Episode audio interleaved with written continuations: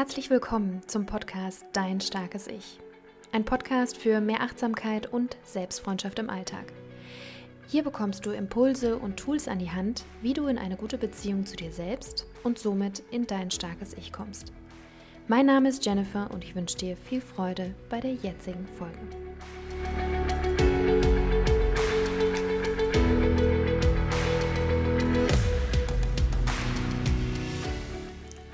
Und herzlich willkommen zu einer weiteren Folge hier im Starken Ich Podcast. Ich freue mich sehr, dass du eingeschaltet hast und möchte dir heute ein ganz inspirierendes Gespräch vorstellen. Das Gespräch habe ich mit Anita Neumann geführt. Anita Neumann ist Coach, Elterncoach. Sie ist Gründerin, Unternehmerin und Mutter. Sie setzt sich dafür ein, die Vereinbarkeit zwischen Familie und Job Menschen näher zu bringen, sei es Eltern, aber auch Unternehmen, um eben persönliche und strukturelle Veränderungen zu bewirken.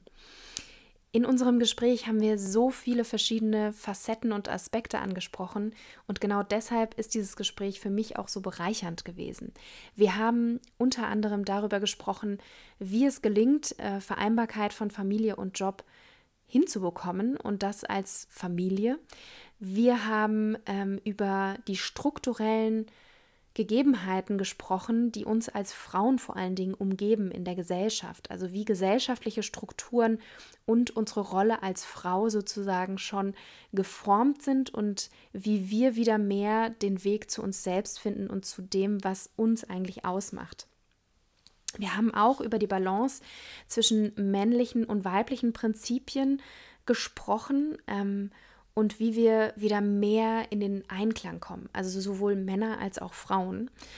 Und wir haben auch darüber gesprochen, wie man aus der Lieb- und Nettrolle rauskommt, um für sich selber einzustehen und die innere Kriegerin zu aktivieren. Das Gespräch, wie gesagt, ist sehr facettenreich.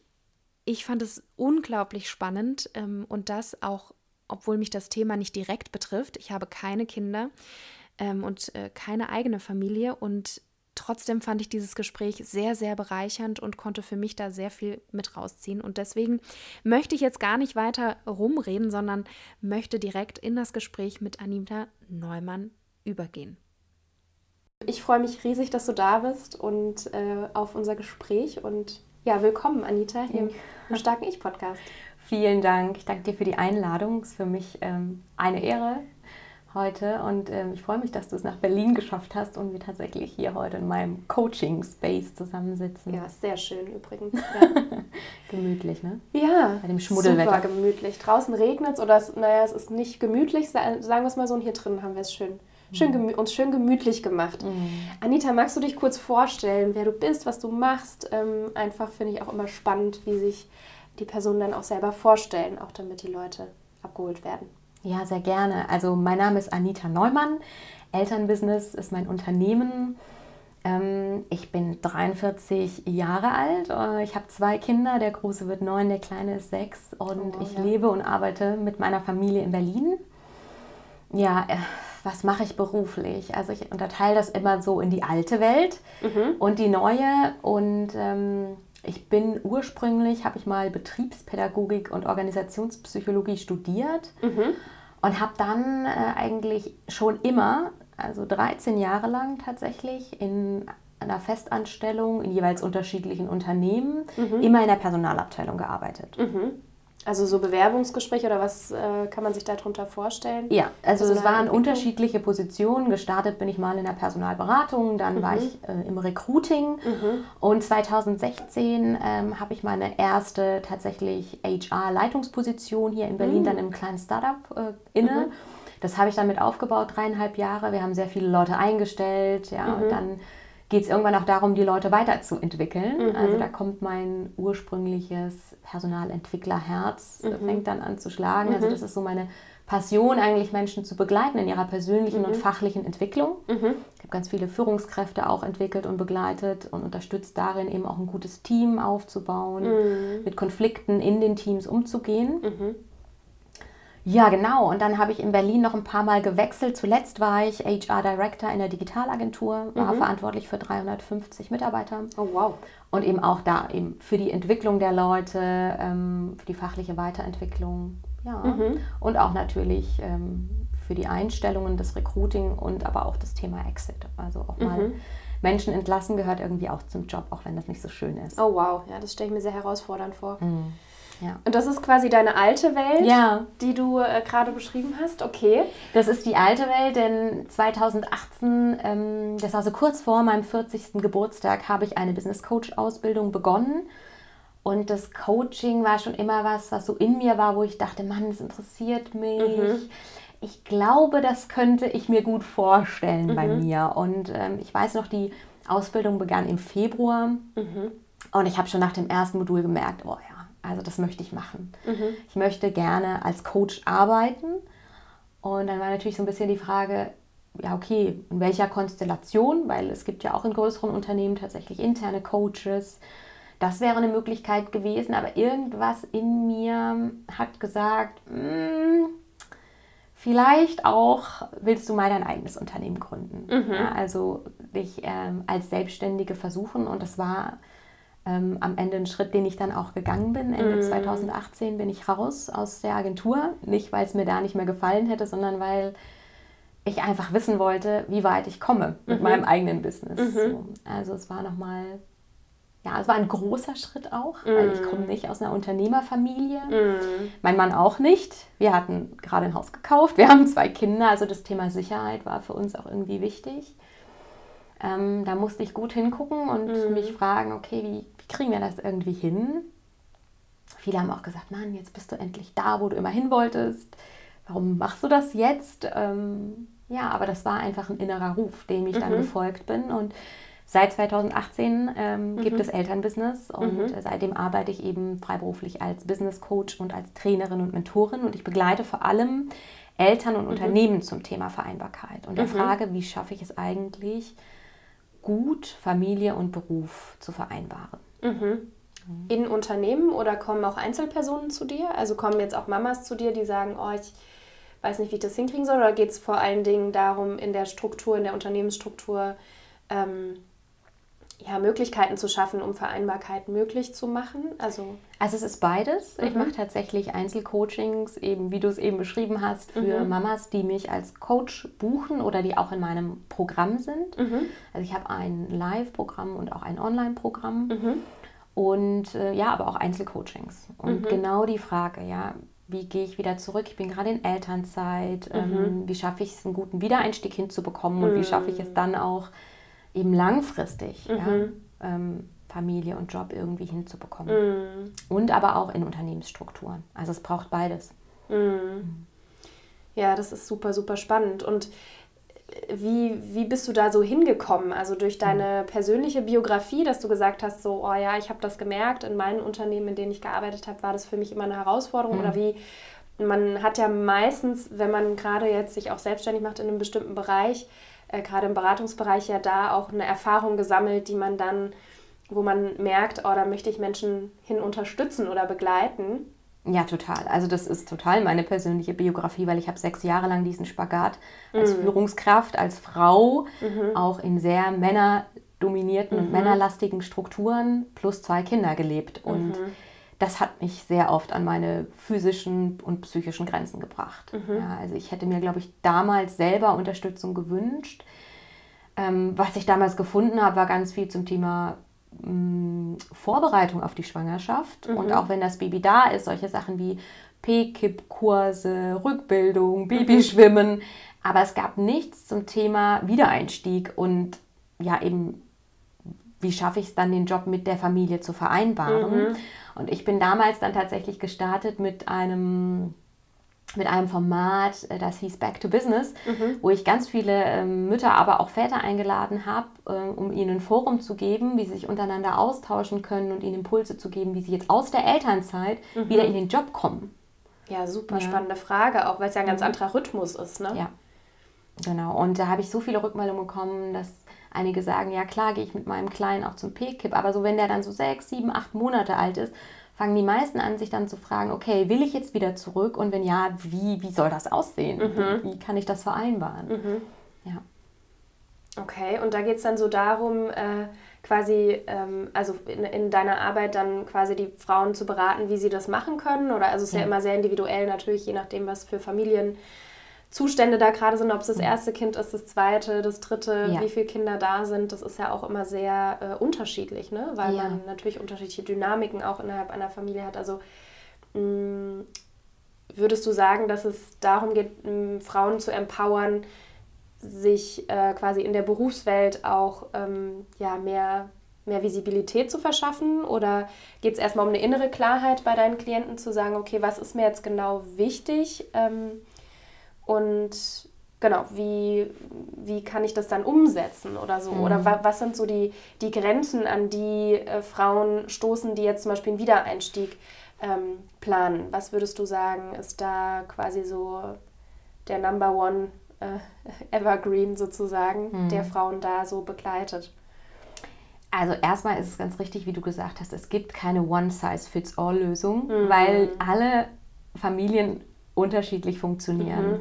Und je nachdem, wie die Betreuungssituation ist, ob du einen Partner hast oder nicht, wie viele mhm. Kinder du hast, ist die Situation halt anders. Mhm. Deswegen geht es auf jeden Fall darum, erstmal eine eigene Klarheit zu bekommen, was mhm. brauche ich mhm. ja, in meiner jetzigen Situation. Was brauche ich und was braucht meine Familie. Mhm. Und das fängt bei der Mutter an und bei der Frage, was für eine Mutter möchte ich eigentlich sein.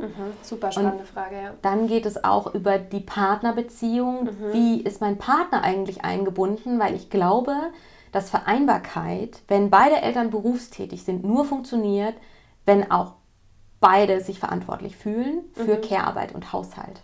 Mhm. Und das nicht eigentlich wie klassisch der Mutter einfach übergeholfen wird, sondern ne, so mhm. aus dem klassischen Patriarchat ist die mhm. Mutterrolle ja die, die für den Haushalt und die für die Kinder verantwortlich ist und der Mann geht arbeiten. Und die Frau geht so nebenbei arbeiten. Die Frau geht nebenbei noch ein bisschen arbeiten, macht aber zu Hause alles. Mhm. Und das clasht ganz oft, mhm. ähm, weil so ein bisschen Arbeiten für die Frauen meistens auch 30, 35, manchmal sogar mehr Stunden in Teilzeit mhm. bedeutet. Mhm. Ja? Und teilweise eben auch in sehr verantwortungsvollen Jobs, auch in Führungspositionen. Mhm. Und ähm, wenn du dann noch zu Hause alles alleine machen musst, kommst du sehr schnell an deine psychischen Grenzen, weil der mhm. Tag eben nur 24 Stunden hat. Mhm. Das heißt, irgendwann ist auch die Frage, wie definieren wir die Rollenbilder für uns zu Hause in der Familie? Und mhm. da ermutige ich eben die Eltern, für sich selbst eigene Regeln zu finden. Mhm. Ja, und nicht auf die alten traditionellen Rollenbilder, die wir natürlich alle kennen, auf die wir auch zurückgreifen in stressigen Situationen. Mhm. Wenn wir uns das vorher nicht klar gemacht haben, wie es eigentlich sein soll, dann funktioniert das, dass wir eben auf das zurückfallen, was wir kennen. Das ist total normal. Voll, ja. Und das sind aber oft diese, ja, diese klassischen Rollenbilder, wie du es auch gerade gesagt mhm. hast. Ne? Mhm. Der Mann ist erwerbstätig, der sorgt für das finanzielle Einkommen, was auch seine Berechtigung hat. Mhm. Ja, mm, aber die Frau eher die Rolle Care-Arbeit, Haushalt plus vielleicht eben ein Teilzeitjob. Mhm. Es gibt ja auch viele Frauen, die auch so äh, selbstständig sind, aber auch so sehr ähm, sage ich jetzt mal, reduziert, also wo die Care-Arbeit dann trotzdem äh, der Frau ähm, zugetragen wird. Und das ist ja oft so ein bisschen das, das, was so ein bisschen tricky ist, glaube ich, von außen gesehen. Ich habe ja keine Familie. Ähm, aber ich kann mir vorstellen, dass das äh, besonders tricky ist, wenn man versucht, sein eigenes Business aufzubauen oder in die Selbstständigkeit mhm. zu gehen und aber vielleicht auch die, äh, das monetäre Einkommen gerade nicht äh, da ist, ja, mhm. weil es ja im Aufbau ist. Mhm und äh, der Partner dann quasi so die Hauptlast in Anführungszeichen der ähm, Versorgung, der finanziellen Versorgung der Familie quasi zugeschrieben wird, mhm. ja, und da natürlich auch in Anführungszeichen den Rücken freigehalten bekommen muss, möchte, mhm. ja, mhm. ähm, um diese, das Einkommen der Familie zu sichern, dass da quasi so eine Art ähm, ja, ein Bias irgendwie entsteht. Ne? Also auf mhm. der einen Seite geht es darum, die Frau auch zu empowern, ihre Selbstständigkeit zu starten. Das bringt ja auch sehr mhm. viel, ist ja auch sehr ähm, Energie, ähm, erstmal energieziehend. Ne? Es ist sehr, sehr inspirierend, aber es, man verlangt natürlich auch viel von einem und auch viel Zeit und Energie. Und wie, wie schafft man das da sozusagen dann? Also das, das würde dann wahrscheinlich eher auf einer partnerschaftlichen Ebene erstmal ansetzen, mhm. in diese Wertediskussion bzw. Äh, Kommunikation irgendwie zu starten, beziehungsweise wie, wie würdest du, was würdest du einer Frau raten, die jetzt zum Beispiel ihr in den ersten oder ersten beiden Jahren ihrer Selbstständigkeit ist und gerade vielleicht monetär nicht auf demselben Niveau wie dem Mann ist, irgendwie äh, finanziell gesehen. Und da eben äh, immer noch quasi die Care-Arbeit und mhm. so weiter zu tätigen hat. Und das wiederum hält sie ja dann vielleicht auch so ein bisschen zurück mit ihrem Business voll ähm, ja. äh, dann das zu erreichen. Ja, genau. Ja, total. Also erstmal ist wichtig, wenn du dir darüber im Klaren bist, dass du arbeiten möchtest als Mutter, mhm. ähm, dann ist es wichtig, das Gespräch zu suchen und diese Rollenbilder zu hinterfragen. Denn Care-Arbeit, deswegen heißt es ja Care-Arbeit und nicht Care-Hobby, ja. ist auch Arbeit mhm. und sie ist genauso herausfordernd wie ein beruflicher Job und genauso zeitintensiv. Mhm. So, und je nachdem, wie die Betreuungssituation ist, also wenn dein Kind in einer bei einer Tagesmutter oder einer Kita ist oder in der Schule, ist es trotzdem, selbst in der Ganztagsschule, sage ich mal, spätestens um 16 Uhr zu Hause. Ja? Das heißt, in der Regel kann die Frau eben nicht den, den Fulltime-Job ähm, oder die, die Zeit investieren in die Erwerbsarbeit, wie es der Partner tut, ähm, wenn sie Care-Arbeit übernimmt. Und je weniger Zeit du irgendwo investierst, ne, desto weniger Output hast du. Für mhm. Selbstständige ist ja auch klar, ja. Ähm, und das heißt, du musst eigentlich dir darüber im Klaren werden, dass es drei Bereiche gibt, auf die du gucken musst. Du musst auf Erwerbsarbeit gucken, du musst auf Care-Arbeit gucken und mhm. du musst auf den Haushalt gucken. Den mhm. gibt es ja auch noch zu tun. Mhm. Und diese drei Dinge müssten gleichwertig behandelt werden. Mhm. Ja, und was oft passiert ist, die Erwerbsarbeit ist halt das Wichtigste, weil die sichert das finanzielle Einkommen. Mhm. Aber ich sage immer, ihr habt euch beide für Kinder entschieden. Mhm wieso ist dann nur die Frau für die Kinder zuständig? Für mich macht das keinen Sinn. Ja, wenn die mhm. Frau sich entscheidet, arbeiten zu gehen, dann finde ich, ist es, wenn du einen Partner hast, auch Aufgabe des Partners, gemeinsam mit der Frau zu überlegen, wer kümmert sich dann um die Kinder und wann. Und wenn mhm. wir das nicht können, dann muss man sich eben Unterstützung holen im Sinne von zusätzlich Babysitter, vielleicht mhm. gibt es Oma und Opa. Mhm. Ja, dann muss man ein Dorf sich bauen und schaffen. Mhm. Ja. Aber es geht um diese Gleichwertigkeit. Also nur wenn das wirklich den gleichen Stellenwert in der Diskussion bekommt, nur dann findest du auch Lösungen, glaube ich, die für die Frau langfristig funktioniert. Mhm. Das heißt also, das äh, höre ich jetzt so ein bisschen raus, dass Care-Arbeit und Haushalt nicht, also du hast ja gesagt, diese drei Dinge, Erwerbsarbeit, mhm. Care-Arbeit und Haushaltsarbeit, mhm. sind alle drei quasi gleichwertig ja. und die muss man dann halt auf äh, die Schultern verteilen äh, höre ich da so ein bisschen raus, dass quasi Care-Arbeit und Haushaltsarbeit nicht als Arbeit als solches gesehen wird, oft. Nee. Oder gesehen wird, ja. Das Ganz oft ja nicht, also bekommt ja gar keine Wertschätzung, ne? weder finanziell, also mhm. man sieht es auch selbst in den Care-Berufen, ja, mhm. selbst das, was wir als Berufe Stimmt, bezeichnen, ja. mhm. ähm, sind die Leute unfassbar unterbezahlt. Mhm. Und äh, Care-Arbeit per se, also ganz ehrlich, wenn ich kenne das nur aus eigener Erfahrung, aus mhm. unserem Bekanntenkreis, wenn ich mit Männern spreche, die eben das klassische Modell haben, wo die Frau sehr lange auch nach der Elternzeit zu Hause war, was für mich auch total okay ist. Also mhm. verstehe mich nicht falsch, ich finde es super wichtig, wenn eine Frau auch nur entscheidet, nur Mutter zu sein, finde ich das auch okay. Das ist total gut, wenn es eine bewusste Entscheidung war. Mhm. Ja. Ähm, aber dann kann man oft gar nicht nachvollziehen, was die Frau da den ganzen Tag zu Hause tut. Mhm. Aber die Männer, die eben auch Teile im Haushalt mit übernehmen oder wo Care-Arbeit schon 50-50 aufgeteilt ist, mhm. die wissen ganz genau, was es bedeutet, mhm. den ganzen Nachmittag zwei Kleinkinder zu bespaßen, wenn es draußen regnet, das eine zahnt und du irgendwie schon mhm. nächtelang nicht geschlafen hast. Mhm. Ja? Also das ist eben trotzdem Arbeit und nicht, oh, ich gehe mit meiner Freundin Kaffee trinken. Es ist keine freie, selbstbestimmte Zeit. Mhm. Ja? ja.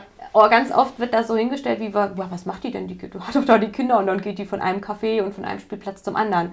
Hm, ja, also ich kann mich nicht daran erinnern, dass ich jemals einen Kaffee in Ruhe zu Ende getrunken hätte oder auch nur eine Seite von einem Buch in Ruhe zu Ende gelesen hätte. Mm. Weil ich natürlich mit der Aufmerksamkeit bei den Kindern bin. Und wenn es hinfällt oder Sand sich in den Mund steckt oder wenn man anderen die Schippe auf den Kopf haut, was alle zwei Minuten passiert, stehst du halt dauernd auf und rennst dahin. Mm. Ja, deswegen, es ist keine selbstbestimmte Freizeit. Mhm. Ja.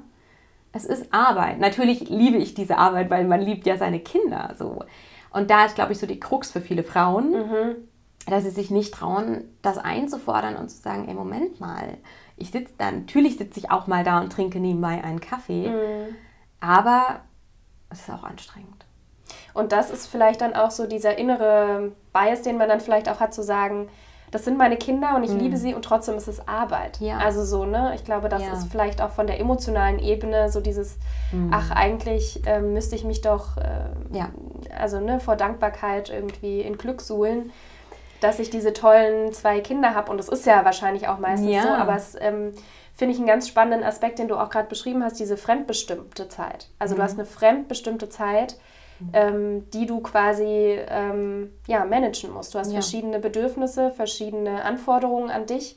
Und in dem Moment kann ich mir vorstellen, dass deine Bedürfnisse erstmal hinten angestellt werden. Oder wie würdest du das beschreiben, so Care-Arbeit?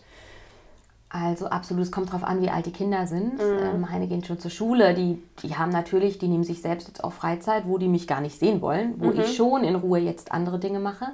Aber ich würde mal sagen, so Kleinkindalter und Säugling, natürlich, da, also wenn du auch noch stillst als Frau, mhm. das erste Jahr bist du nonstop und damit meine ich wirklich auch dein Körper ist mhm. ja dann so mhm. ganz fremdbestimmt und ich, ich habe das auch genossen. Ich habe beide Kinder gestillt, mhm. auch über ein Jahr und ich habe das sehr genossen, aber das ist natürlich eine Zeit, wo einfach jemand an dir dranhängt und irgendwas mit deinem Körper macht. Mhm. Ne, so.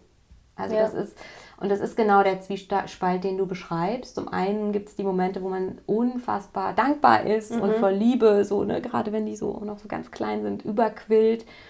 Mm. Und dann aber auch diese Überforderung durch die schlaflosen Nächte und durch die Schwangerschaft und die Geburt und das Wochenbett. Und für manche Mütter ist auch das Wochenbett nicht schön. Also da kommen wir dahin, dass auch diese Mutterrolle oft so glorifiziert wird. Mhm.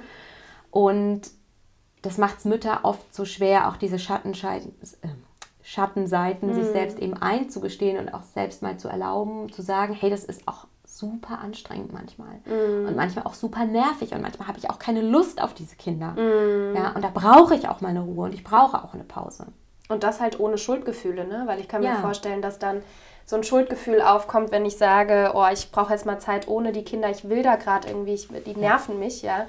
Das ist ja auch etwas, mhm. wo man äh, wahrscheinlich erstmal so ein bisschen, also ich könnte mir vorstellen, dass das innerlich auch so ein Konflikt ist, den man ja. vielleicht auch gar nicht so wirklich nach außen trägt, weil man hat ja als Mutter irgendwie auch so ein bestimmtes Bild nach außen zu ja. repräsentieren. Also ich ja. weiß nicht, wie das auf dem Spielplatz ist, ob die Mütter dann, mhm. ja, wahrscheinlich untereinander, weiß ich nicht, wie das unter Frauen untereinander ist auf dem Spielplatz. Es gibt leider noch zu wenig Solidarität unter Frauen und vor allem unter Müttern und das ist ein großes Thema für mich, ähm, wo ich auch alle Mütter stärken möchte, in da viel offener und ehrlicher zu sein. Zum einen mhm. zu sich selbst und mhm. zum einen auch untereinander, weil du hast ganz recht, das Thema Schuldgefühl spielt eine große Rolle und auch dieses glorifizierte Mutterbild. Und das mhm. kommt aus der patriarchalen Hochstruktur mhm. oder Hochzeit. Mhm. Mm.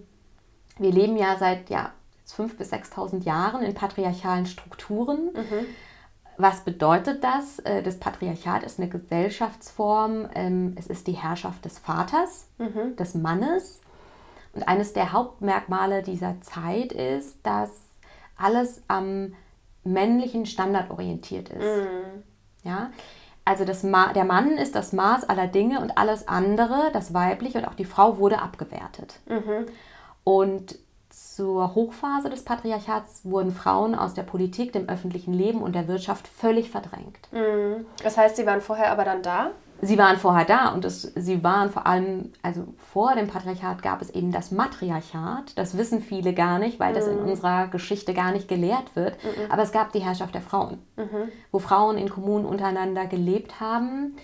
Ähm, es ist nicht die Umkehrung des Patriarchats, sondern es, es war eine Form und es gibt sie immer noch tatsächlich. Es gibt noch einzelne Flecken ähm, auf der Welt, ja. Mhm. Auf der Welt, wo es patriarchale Gemeinschaften gibt. Matriarchale. Ja, matriarchale, mhm. Entschuldigung, genau, wo eben die, ähm, die Frau entscheidet, was mhm. passiert. Sie bestimmt über die Finanzen, sie mhm. bestimmt über die politischen Geschehnisse mhm. im Dorf, sie mhm. entscheidet, mit wem sie Sex hat. Und der Vater spielt überhaupt gar keine Rolle in diesem System, ja, sondern die Kinder wachsen bei der Mutter auf. Oft sind sie auch von unterschiedlichen Vätern. Und was eben diese Form auszeichnet, ist, dass es ganz, ganz wenig mh, mm, Kriminalität und Gewalt gibt, mhm. ähm, weil es da sehr um Balance geht. Mhm. Ähm, auch im Balance, um mit der Natur zu gehen und eben zyklisch zu leben. Und mhm. die Frauen da auch ihren weiblichen Zyklus eben ehren und nach ihm leben. Und sie haben eben Phasen, wo sie nach außen gehen und die Dinge erledigen, die es zu tun gibt. Mhm. Und dann ziehen sie sich aber zurück und auch gemeinsam in Zelten, wo sie bluten. Mhm.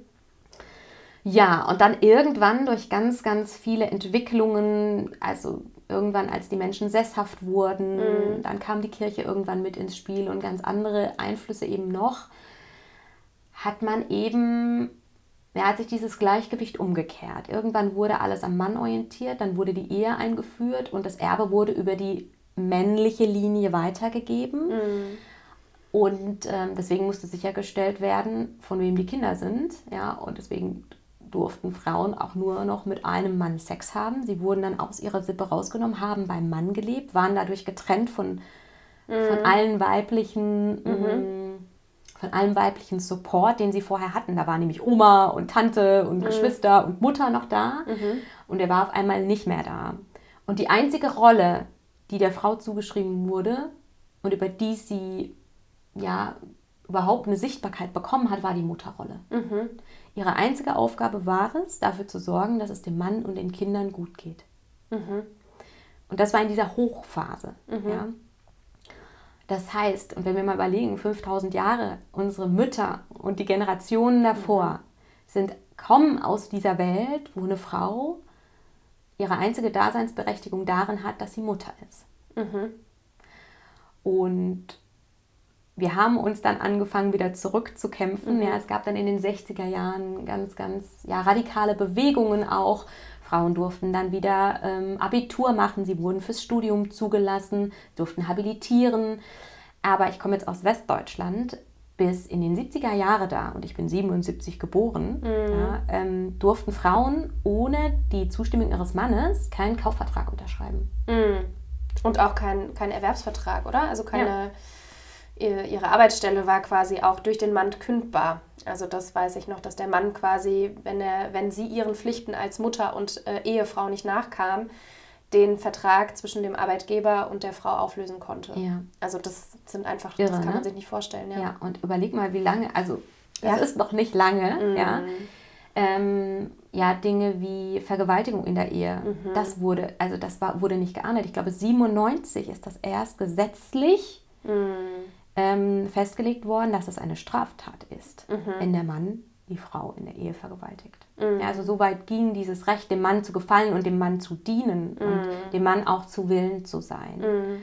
Häusliche Gewalt noch viel, viel später. Mhm. Ähm, und das hat uns Frauen geprägt. Und ich glaube, was alle Frauen erleben, wenn sie Mutter werden, ist zum ersten Mal diese wirklich negativen Auswirkungen des Patriarchats.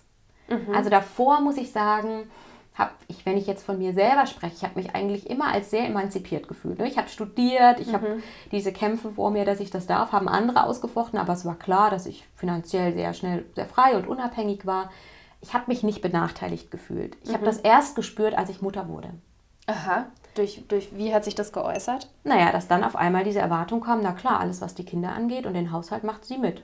Und von deinem Partner oder vom, vom Außen? Oder? Von allen, ja. Mhm. Auch von also auch von mir selbst. Also mhm. auch in mir selbst ist dieses Muster angesprungen und diese hohe Erwartungshaltung an mich. Also ich bin gar nicht auf die Idee gekommen zu sagen, das könnte man irgendwie gleichberechtigt aufteilen. Mhm. Ja? Ähm, da merken wir, wie tief das in uns sitzt. Mhm. Diese Werte und diese, mm, ja, diese Mutterrolle, die so glorifiziert war. Ja, Wo so ein spezifisches Bild wahrscheinlich auch herrscht. Ne? Also, dass die Mutter der Ansprechpartner ist für die Kinder, wenn irgendwas ist. ja, auch in der Pädagogik war das ganz lange ja so, dass nur die Mutter auch gut, wirklich gut für Kleinkinder sorgen kann. So der Vater kann das gar nicht so gut. Mhm. Ja, das habe ich jetzt auch ganz oft noch in den Coaching, wenn es wirklich darum geht, hey, du musst auch loslassen als Frau mhm. ja, und Mutter. Ähm, dann zu sagen, okay, aber macht der Mann denn das auch so gut wie ich? Also ne, das Einzige, wo ich sagen könnte, wo was wir nicht abgeben können, ist das Austragen des Kindes und das Stillen. Aber ansonsten, ab dem Zeitpunkt kann also der Mann genauso das Baby versorgen mhm. und, ne, wie eine Mutter auch. Und ja, da stehen wir aber noch. Und dann kommt das Thema Schuld dazu, was eigentlich ein Konstrukt ist, vor allem ein mm. Konstrukt der Kirche. Mm. Ähm, Eva war schuld, dass Adam den Apfel gegessen hat. Schuld ist ein Konzept, was man benutzt hat, um Frauen klein zu halten. Mhm. Menschen im Allgemeinen, ja. ne? Menschen, ja. ja. ja. Aber eben in diesen patriarchalen Strukturen, mhm. genau um die Frauen weiterhin klein zu halten mhm. und an diese Mutterrolle zu binden. Mhm. Und zu sagen, okay, wenn du das nicht machst, ja, oder wenn du dein Kind abgibst, bist du noch Rabenmutter. Mhm. Den Begriff gibt es auch übrigens nur in Deutsch. Ja. Also, das wäre interessant. Ähm, ich habe eine französische, also meine Mutter ist ja Französin und bin mhm. da habe da noch andere ähm, Erziehungskonzepte mitbekommen mhm. und es ist total spannend, weil in Frankreich werden Kinder ja mit drei Monaten weggegeben, das ist mhm. völlig normal, mhm. ähm, in Kinderkrippen und ähm, die Frau ist trotzdem für den Haushalt und die Care-Arbeit zuständig und arbeitet Vollzeit. Also das ist relativ normal, dass der Mann so in unserer Generation, ja, gibt es schon mal Väter, die auch mal eine Windel wechseln mhm. oder mal irgendwie den Wischmopp mhm. schwingen, aber es ist, mhm. es ist wirklich eine Seltenheit. Also da ist ja. es nochmal viel, viel, also da ist es sehr, sehr stark ausgeprägt. Und da ist dieses Rabenmuttermodell eben nicht so, also nicht so ein Thema. So, ähm, dass man eine Rabenmutter ist, wenn man sein Kind, äh, im, im, Gegenteil, man ist eher eine Glucke, wenn man sein Kind länger als drei Monate bei sich behält. So. Mhm. Also es ist immer, ne, aber auch da wird ja mit, mit, wird ja eine Wertung reingegeben oder eine Normierung findet ja da statt, zu sagen, das ist normal, ja, mhm. also ab drei Monaten das Kind ja. abzugeben. Oder eben äh, in Deutschland der umgekehrte Fall mhm. vor, weiß ich nicht, einem Jahr oder vor drei Jahren des Kindes, Lebensjahren, kann man das nicht weggeben, weil dann ist man eine mhm. Rabenmutter oder ist egoistisch mhm. und guckt nur auf seine Bedürfnisse. Ja, total. Und das finde ich eben so schwierig für Eltern dann auch eben über eigene Regeln nachzudenken, mhm. weil es eben diese Bewertung gibt. Und je nachdem, wo du lebst, also ein kleines Beispiel, äh, meine Mama, die im, in Westdeutschland Einfach weil es das auch gar nicht gab. Also man konnte Kinder erst ab drei Jahre in einen Kindergarten geben. Es ja. gab gar nicht die Strukturen dafür. Mhm. Ne? War eben mit zwei Kindern sechs Jahre zu Hause und hat dann in Teilzeit gearbeitet, was sehr ungewöhnlich war für eine westdeutsche Frau. Mhm. Also sie war da schon sehr modern. Mm, aber die hat zum Beispiel gesagt, wie, du gehst jetzt nach einem Jahr schon wieder arbeiten? Und meine, meine Schwiegermutter, die in Ostberlin aufgewachsen ist und geboren ist und alle Kinder mit vier Monaten in die Krippe gegeben hat, einfach weil es da auch üblich war, mhm. dass Frauen schon sehr früh wieder angefangen haben zu arbeiten, hat gesagt, wie, du gehst jetzt erst nach einem Jahr arbeiten. Also ja, da habe ich, ne, das ja. war so, ich habe das so am eigenen Leib gespürt, so dieses, okay, je nachdem, ne, in welcher Struktur du dich gerade befindest und was da üblich ist, wird diese Wertung an dich herangetragen. Und ich glaube, das macht es Frauen so schwer, gerade wenn sie das erste Mal Mutter werden, mm. zu sagen, hey, wow, ich mache mich frei von all dem und finde irgendwie meinen eigenen Weg. Mm. Ja. Ja, super. Ähm, super spannend. Dieser Aspekt auch der Wertung, ne? Also dass eine Rolle mm. ja auch eine bestimmte Wertung hat, was ja jetzt zum Beispiel, wenn man sagt, okay, die Rolle des Arbeitnehmers, ja. da ist ja wesentlich mehr Spielraum zu sagen, ja gut, du arbeitest halt 100 Prozent, 80 Prozent, von zu Hause. Also da ist, mhm. ist mehr Akzeptanz für die verschiedenen Formen der Lohnarbeit. Aber wenn es um Care-Arbeit geht, gibt es ja scheinbar immer noch ähm, mhm. ja, äh, One-Size-Fits-All äh, Bilder sozusagen. Ne? Ja. Es fängt an, sich aufzuweichen. Ich glaube, gerade erleben wir wieder so eine neue, eine neue aufflammende Diskussion, gerade über die alten Rollenbilder. Mhm. Und ja, ich kenne jetzt eben Väter, die wirklich genauso, also die Elternzeit auch, und zwar nicht nur, hey, ich nehme die zwei Bonusmonate und dann ja. fahren wir alle in Urlaub zusammen, sondern wirklich, also sechs Monate, acht Monate das Kind nehmen, damit die Frau nach sechs Monaten schon wieder Vollzeit einsteigen kann in den Job. Mhm. Mhm. Also aber, also erlebe ich jetzt nicht so viel. Ich erlebe eher ja. diese zwei Monats Bonus. Urlaubs. Das sind, das sind noch Lösungen. die Ausnahmen, ne? Aber, ja. aber es kommt und ja, aber in Berlin zumindest, ja, da muss man auch, da muss man auch wieder gucken, wo ja. ist man, ne? Und ähm, was für Möglichkeiten habe ich auch gerade zum Thema Betreuung? Ne? Mhm. Auf dem Dorf oder so oder auch, auch immer noch in Westdeutschland gibt es gar nicht so viele Krippenplätze, mhm. wo ich mein Kind irgendwie ab einem Jahr schon abgeben kann. Mhm. Ja? Und weil es es auch nicht gibt, ist eher so dieser Gedanke so, hey, wie, du musst doch drei Monate, äh, drei Jahre bei der, bei der Mama bleiben. Mm. So, ne? Mhm. Dann, das ist einfach fremd, das ist neu und deswegen wird es sofort als anders wahrgenommen und damit auch ganz oft abgewertet. Ne? Mm. Was würdest du denn jetzt Frauen raten, die jetzt ähm, zuhören, die jetzt vielleicht auch ein oder zwei Kinder haben und mm. sich da so ein bisschen mit äh, identifizieren können, dass es äh, dass das Thema Care-Arbeit und Haushalt irgendwie so an ihnen kleben bleibt? Ähm, und die sich aber eigentlich eine Veränderung wünschen, also die eigentlich mehr äh, in ihrem Beruf, äh, sei es in ihrer Selbstständigkeit oder in ihrer Erwerbstätigkeit, irgendwie mehr einsteigen wollen. Ähm, was sind so die ersten ähm, Schritte, wo du sagen würdest, du hast ja schon die innere Klarheit angesprochen, also mhm. also dass man sich klar darüber werden äh, darf, irgendwie, was ist mir wichtig, wo möchte ich hin, welche Mutter möchte ich sein. Mhm. Ähm, also sich mit diesem Thema zu beschäftigen und welche Frau möchte ich letzten Endes auch sein. Ne? Mhm. Was ist so mhm. meine, meine Vision auch von mir äh, in, ein paar, ne, dass man sagt, okay, die ersten Jahre ist es halt so und dann verändert sich das oder was ist so mein, mhm. mein Bild. Das ist ja ganz oft auch was Kraftvolles, wo man sich hinorientiert, ne? Mhm. wenn man sagt, okay, und das ist mein meine Vision von, da möchte ich in zwei Jahren sein, wenn die mhm. Kinder so und so sind oder mhm. das möchte ich so und so leben. Wie, wie kommt man da jetzt weiter? Also man braucht die innere Klarheit, das ist so der erste Step vielleicht. Und was, was ist dann, das ist schwierig, ne? Naja, aber es ist, ja, also eigentlich ist es einfach und doch so schwer, weil dann musst du in die Gespräche gehen. Mhm. Mit deinem Partner darüber und mit deinem Arbeitgeber und auch mit deinem Chef weil meistens stellt man ja doch fest, dass einiges im Argen liegt. Mhm. Ja, das heißt, man muss das dann einfordern, mhm. was man sich eben wünscht oder was man bei dieser Reflexion über sich selbst eben rausbekommen hat. Mhm. Und dann für sich loszugehen und dann zu sagen, nein, verdammt nochmal, und ich nehme mir eben auch diesen Raum und diesen Platz, mhm. Ähm, das ist nicht so einfach. Ja, auch die Frage, wie führe ich denn jetzt so ein, weil gefühlt sind das oft kritische Gespräche, ja, die emotional ja. stark aufgeladen sind. Ich erlebe es oft auch, dass Mütter da eh schon an ihrer Belastungsgrenze sind und auch kaum Kraft haben, dann in solche Auseinandersetzungen zu gehen. Mhm. Also ist auch eher die Frage, wie schaffe ich es eigentlich auch, mich aufzutanken, mhm. auch immer wieder. Mhm.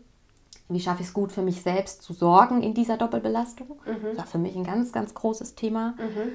Ähm, und, ja. Und wie, wie ist dir das gelungen, für dich zu sorgen? Oder was waren so, so hm. Punkte, die dir geholfen haben, hm. deine Selbstsorge in Anführungszeichen für dich zu übernehmen? Hm.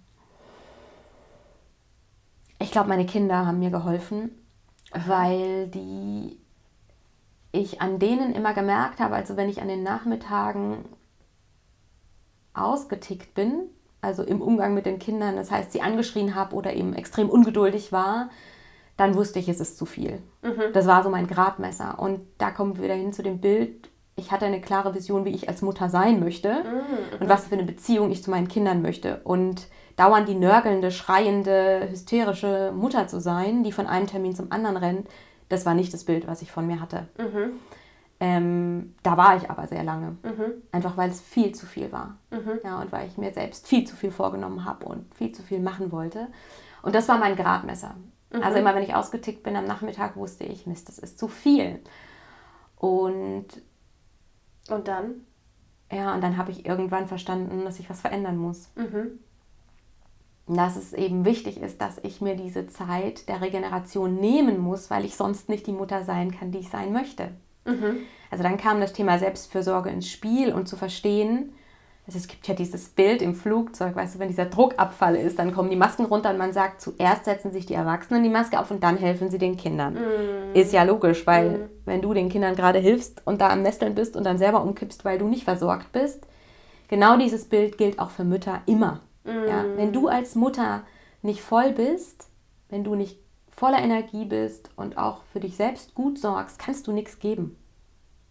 Aber dann kommt ja wieder die, die Partnerschaft ins Spiel. Ne? Mhm. Und das ist ja dann doch dann dieses, ähm, dass der Partner dann sagt, ja du, ich arbeite ja auch meine 50 Stunden in der mhm. Woche und äh, versorge jetzt hier die Familie. Also mhm. äh, ich, ne, ich würde jetzt auch gerne auf mich hören und für mich sorgen. Also mhm. weißt du, so. Ja, ähm, dann würde ich sagen, ja bitte mach das, weil das ist genau richtig. Also es müssen beide natürlich tun, was, dem, was mir zusteht, muss dem anderen auch zugestanden werden. Die Frage ist nur, wie macht man es dann? Mhm. Ja, also ich glaube, was dazu kommt in unserer industriellen Welt, ist, dass wir eben sehr abgeschnitten sind, auch von allen Strukturen eines Dorfes, sage ich mal. Ich habe ganz oft auch den Spruch gehört, so, hey, früher haben das doch die Mütter irgendwie auch alles geschafft. Ja, aber da gab es eben ganz oft noch das Dorf. Mhm. Da war eben die Oma nebenan, ja, die die Kinder dann immer genommen hat oder die auch mal Mittagessen gekocht hat oder auch mal mit einkaufen gegangen ist oder eine Tante oder wer auch immer bei uns. Also ich bin in einem Mehrgenerationen-Haushalt aufgewachsen. Mhm. Meine Mutter war arbeiten, meine Oma hat Mittagessen gemacht, hat, ne, nach der mhm. Schule war ich da, bis meine Mutter von der Arbeit kam. Mhm. Und das fehlt ganz häufig in den modernen Familien, wo mhm. Eltern eben nach einem Studium irgendwo in einer Großstadt, ne, also dann den ersten besten Job irgendwie mhm. dann haben und dann da auch Kinder bekommen, sind sie meistens weit weg von der Familie. Mhm. Und da ist eben die Frage, wie kann man sich dieses Dorf schaffen, wie kann man sich Hilfe holen? Mhm. Weil wer sagt denn, dass das immer die Eltern alles alleine machen müssen? Mhm. Wenn man eben sieht, deswegen ist diese Bestandsaufnahme so wichtig. Mhm. Guckt euch an, Erwerbsarbeit, Care-Arbeit, Haushalt, schreibt alles auf, wie viele Stunden braucht ihr wofür und dann seht ihr ja, wie viel Zeit noch übrig bleibt. Meistens null, mhm. ja, wenn du nicht schon in Minusstunden gehst. Und dann musst du dich fragen, okay, wo kriegen wir Hilfe? Mhm. Also ich habe viel zu spät zum Beispiel mir wirklich irgendwann eine, eine Putzfrau äh, gegönnt oder wir uns, ja, mhm. äh, die wir jetzt schon sechs Jahre haben und ähm, das ist die beste Investition ever. Also mhm. ich möchte, also ich liebe sie und ich schätze sie für die Arbeit, die sie leistet und für die freie Zeit, die, mir sie, die sie mir ermöglicht, ja. Mhm. Aber ich habe ganz lange hatte ich so dieses, ah nee, den Haushalt, das muss ich doch auch noch irgendwie hinkriegen. Dieses Bild im Kopf und wieder dieses, ne, dieses, da kommt wieder dieses Bild der perfekten Mutter, die alles macht, die mhm. für alles verantwortlich ist und nee, aber es ging nicht. Es mhm. ging nicht mit einem 40-Stunden-Job. Und naja, ja, das und das gibt ja auch viele Mütter, die dann Vollzeitmütter sind sozusagen mhm. und ähm, oder vielleicht in Teilzeit arbeiten und da ist ja dann auch wiederum, das ist ja dann auch wahrscheinlich wieder eine Diskussion mit dem Partner. Hm. Äh, ne, das Geld kommt ja jetzt so von, von der anderen Seite nicht so rein. Also da auch die Gleichwertigkeit von Care-Arbeit und Erwerbsarbeit irgendwie hm. zu sehen, ja, und ja. zu sehen, okay, ja gut, nur weil ich jetzt zu Hause bin mit den Kindern, heißt das nicht, dass ich noch äh, super viel Zeit für den Haushalt habe. Also entweder wir teilen uns das oder ähm, ja, und ich, also ich verstehe, die finanzielle Absicherung einer Familie ist wichtig, aber wie ich schon zu Beginn gesagt habe, der, auch der Partner hat sich dazu entschieden, mhm. Familie zu gründen und Kinder in die Welt zu setzen. Also er ist genauso dafür verantwortlich, was mit den Kindern passiert, wo die sind, wer die versorgt. Mhm. Also das ist für mich nicht automatisch ein Job, den die Mutter innehat. Mhm. Sondern das ist für beide die Frage. Die Frage geht an beide Elternteile. Mhm. Und beide sind gleichberechtigt dafür verantwortlich, dafür mhm. Lösungen zu finden. Also ist auch wieder die Kommunikation quasi der Schlüssel. Ne? Wie, kommen, wie gehen wir mhm. miteinander um? Ja. Wie wollen wir als Eltern sein? Wie wollen ja. wir als Familie sein? Also auch da so eine Klarheit zu schaffen ja. ähm, für Familien letzten Endes. Ne? Mhm. Ne? Wo will man hin mit der Familie? Mhm. Ähm, welche Werte möchte man mit den Kindern leben? Ja, genau. So eine Vision auch zu haben für sich als Familie. Mhm. mhm. Ja, mega spannend. Ähm, und diese Zeit für sich, also wie mhm. Wie kann man sich das dann vorstellen, wenn jetzt zum Beispiel, was weiß ich, die Kinder sind ja dann zu Hause mhm. und ähm, der Partner ist vielleicht nicht von, von der Arbeit zurück. Also geht es mhm. dann darum zu sagen, okay, man holt sich dann Unterstützung oder wie, wie würdest du mhm. sagen, findet man heraus, wo man auftankt oder mhm. wie lange braucht man zum Auftanken sozusagen äh, von der Batterie her? Ähm, das ist wahrscheinlich auch unterschiedlich, mhm. aber total. Wie kommt man da so dahin, so was man jetzt gerade braucht? Oder was wären so die Schritte dahin, das sich zu. Ja, ich glaube, die Schritte dahin, erstmal ist sich zu erlauben, dass das Thema Self-Care eben wichtig ist und dass es bei dir auch auf der Agenda ziemlich weit oben stehen sollte. Ähm, denn wie gesagt, nur wenn du selbst irgendwie gut aufgeladen bist, dann kannst du auch geben. Und was du brauchst, damit du aufgeladen wirst, das ist eben total individuell. Für manche ist es Sport, für manche ist es Natur, für manche ist es Gemeinschaft, Austausch. Da sind Bedürfnisse eben super vielfältig. Mhm. Und in erster Linie geht es darum, diese Bedürfnisse erstmal wahrzunehmen. Mhm. Das heißt, du musst erstmal Zeit für dich finden, um, um zu spüren, äh, was brauche ich jetzt denn gerade? Und damit meine ich nicht, was sagt mir gerade das Außen, was ich tun soll. Ist Yoga mhm. gerade ein neuer Trend? Ah, ich muss doch jetzt Yoga machen, das ist jetzt so nutze ich meine mhm. Me-Time. Das meine ich damit nicht. Bedürfnisse sind Dinge, die ich für meine psychische und physische Zufriedenheit im Moment brauche. Also es mhm. kann manchmal auch sein, festzustellen, Mist, ich muss schon seit zehn Minuten auf Toilette, jetzt gehe ich mhm. mal. Mhm. Ja, das kann auch sein, ich erfülle mir ein Bedürfnis. Oder, mhm. Gott, als meine Kinder ganz klein waren, war so dieses, oh, einfach nur in Ruhe duschen. Mhm. Ja, so. Oder in Ruhe zehn Minuten meinen Kaffee trinken. Also da waren das ganz, ganz kleine Dinge, mhm. aber die vielleicht auch mehrmals am Tag. Ja, und mittlerweile ähm, sind meine Kinder größer, da kann ich mir auch wieder mehr Phasen erlauben.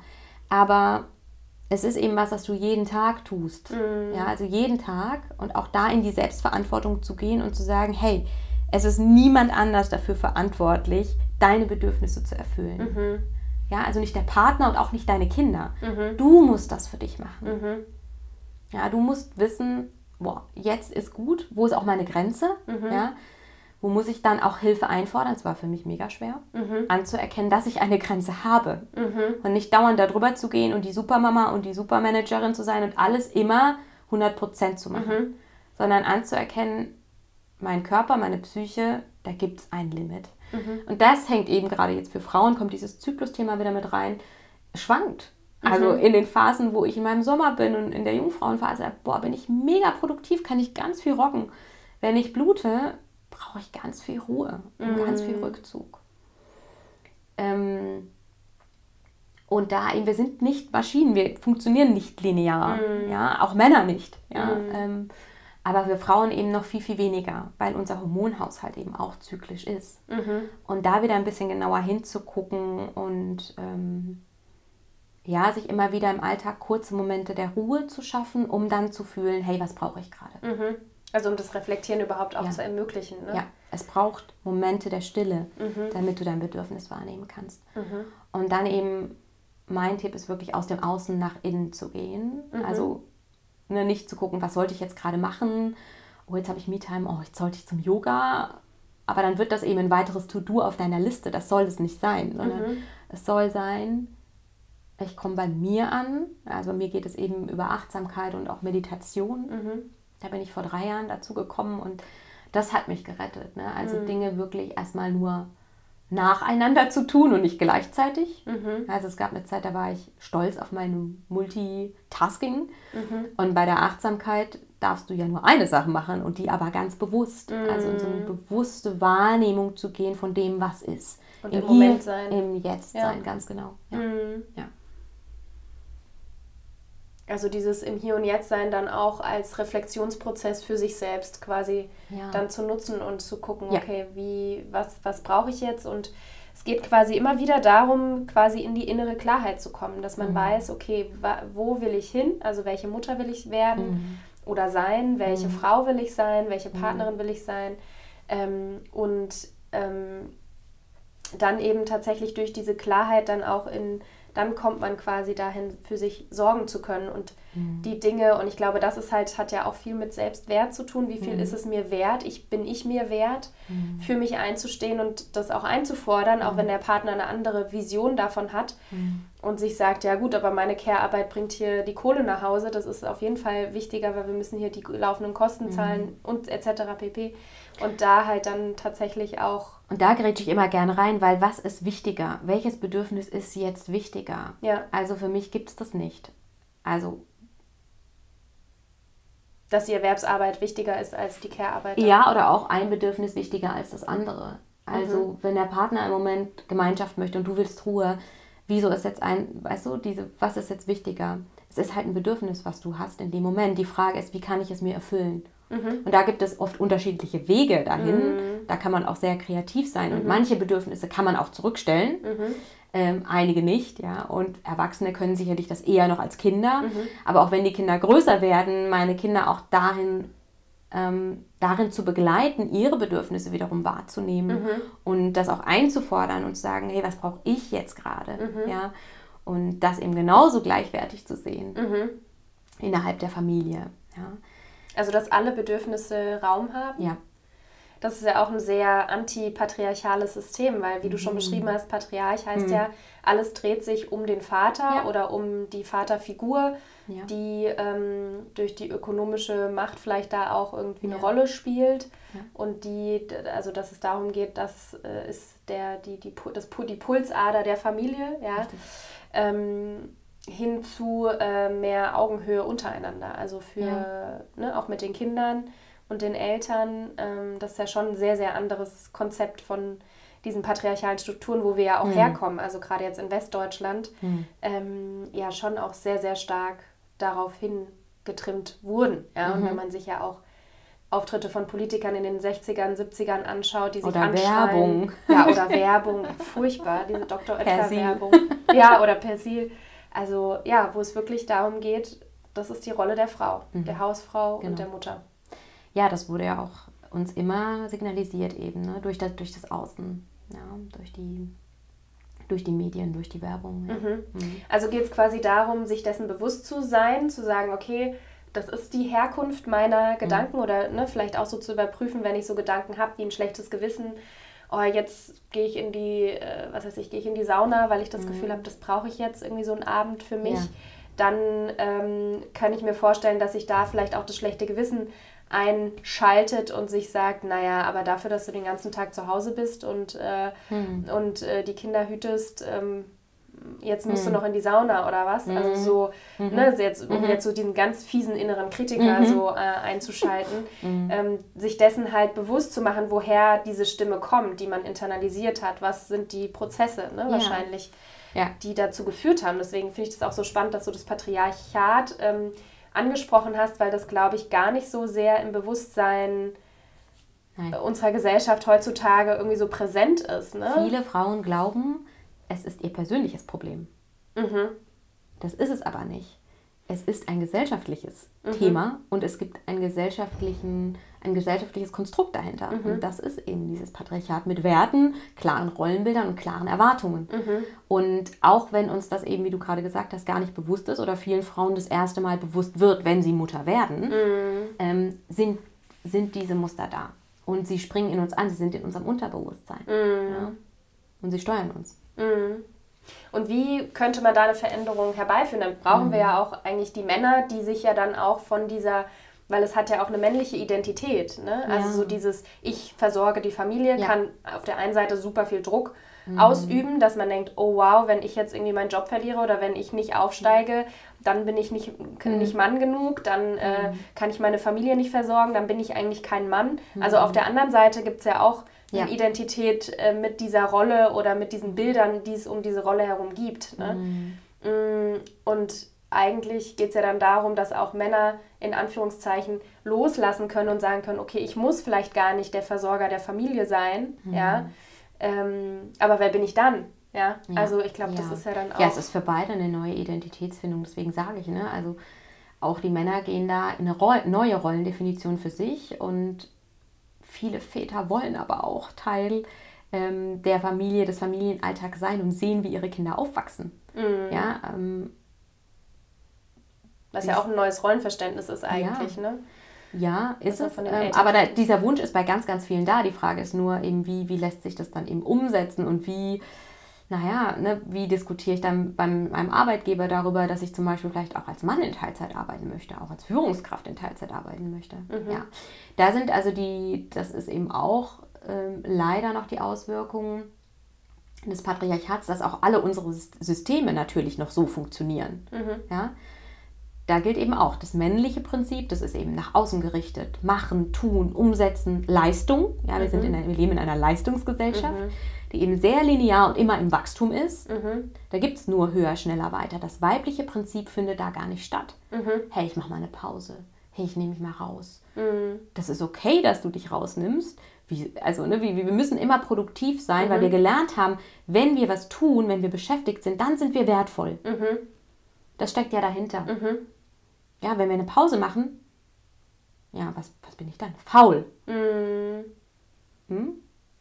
Und das wieder zu reframen, zu sagen, dass das Weibliche und auch das weibliche Prinzip und die weiblichen Energien genauso hohen Stellenwert mhm. bekommen wieder oder zumindest den gleichen. Ne? Wir mhm. brauchen die Balance, mhm. weil wohin uns das gebracht hat als Gesellschaft, auch das sehen wir ja jetzt auch, ja, dieses mhm. höher, schneller, weiter, nur dieses männliche Prinzip im Fokus, das, das bringt uns als Gesellschaft an, an unsere Grenzen und auch unsere mhm. Umwelt an, an, die Grenzen. Ja? Die Ressourcen sind limitiert. Wir Mhm. müssen das verstehen, dass es wieder dieses weibliche Prinzip braucht. In den Familien fängt es an. Aber es schlägt natürlich Kreise. Und wenn Frauen wieder dafür aufstehen und es in der Familie einfordern, in den Unternehmen einfordern, dann kann es vielleicht, das ist mein großer Wunsch, eben wieder diese stärkere Balance innerhalb der Gesellschaft geben Mhm. von weiblich und männlich, weil es braucht beides. Und wir haben auch beide Prinzipien in uns. Mhm. Ja, so Männer müssten eigentlich auch mehr ihre weibliche Seite Ja. kennenlernen und, und zulassen. Ne? Also Ja. ähm, ähm, wieder mehr in, in dieses äh, Yin-Prinzip sozusagen, wenn man von Yin und Yang spricht. Aber wie sollen sie das, wenn nicht mal Frauen das können? Mhm.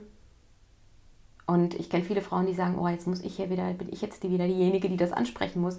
Und ich sage immer ja, weil es muss von den Frauen kommen. Mhm. Wir Frauen verkörpern das. Mhm. Wenn wir das nicht wieder leben, dann können wir auch unserem Partner nicht zeigen, wie das geht. Mhm. Deswegen ist es schon so ein, mm,